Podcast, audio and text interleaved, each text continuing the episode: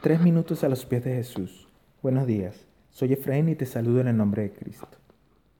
El apóstol Pablo dice en Romanos 8, versículo 38, por lo cual estoy seguro de que ni la muerte, ni la vida, ni los ángeles, ni principados, ni potestades, ni lo presente, ni lo porvenir, ni lo alto, ni lo profundo, ni ninguna otra cosa creada nos podrá separar del amor de Dios que es en Cristo Jesús, Señor nuestro. Qué palabras tan poderosas, tan hermosas y tan ciertas, aunque muchas veces las olvidamos.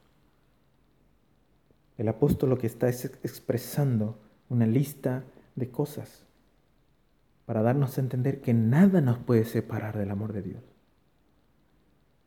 Esta lista la pudiéramos extender nosotros Piensa en algo que creas que te puede separar del amor de Dios.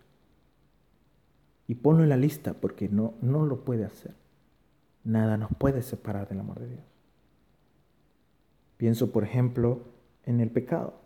Muchas veces, cuando cometemos pecado, cuando hacemos algo que a Dios no le agrada, cuando tenemos una, enfrentamos una debilidad, sentimos que nos alejamos de Dios. Y es cierto, a Dios no le gusta el pecado. Y ese es sobre el Espíritu Santo, el convencernos del pecado. Pero el amor de Dios nunca se acaba, al contrario. Nuestro pecado debe recordarnos enseguida que hubo un sacrificio, que hubo una cruz.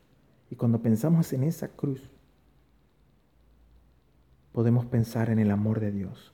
La cruz es el ejemplo por excelencia de lo que es el amor de Dios. Nada te puede separar de su amor, ni siquiera tu debilidad. Acércate a Dios. No huyas de la oración, porque a veces huimos de la oración cuando cometemos algo que sabemos que a Dios no le agrada. Más bien acerquémonos a Dios, porque su amor es para siempre. Lo que ha pasado no nos separa de Él, lo que va a pasar no nos separa de Él. Ni siquiera la muerte nos separa de su amor. Invito a que te acerques a Él. Disfruta del amor de Dios el día de hoy. ¿Qué piensas de esto? Nos gustaría escuchar tu testimonio u opinión.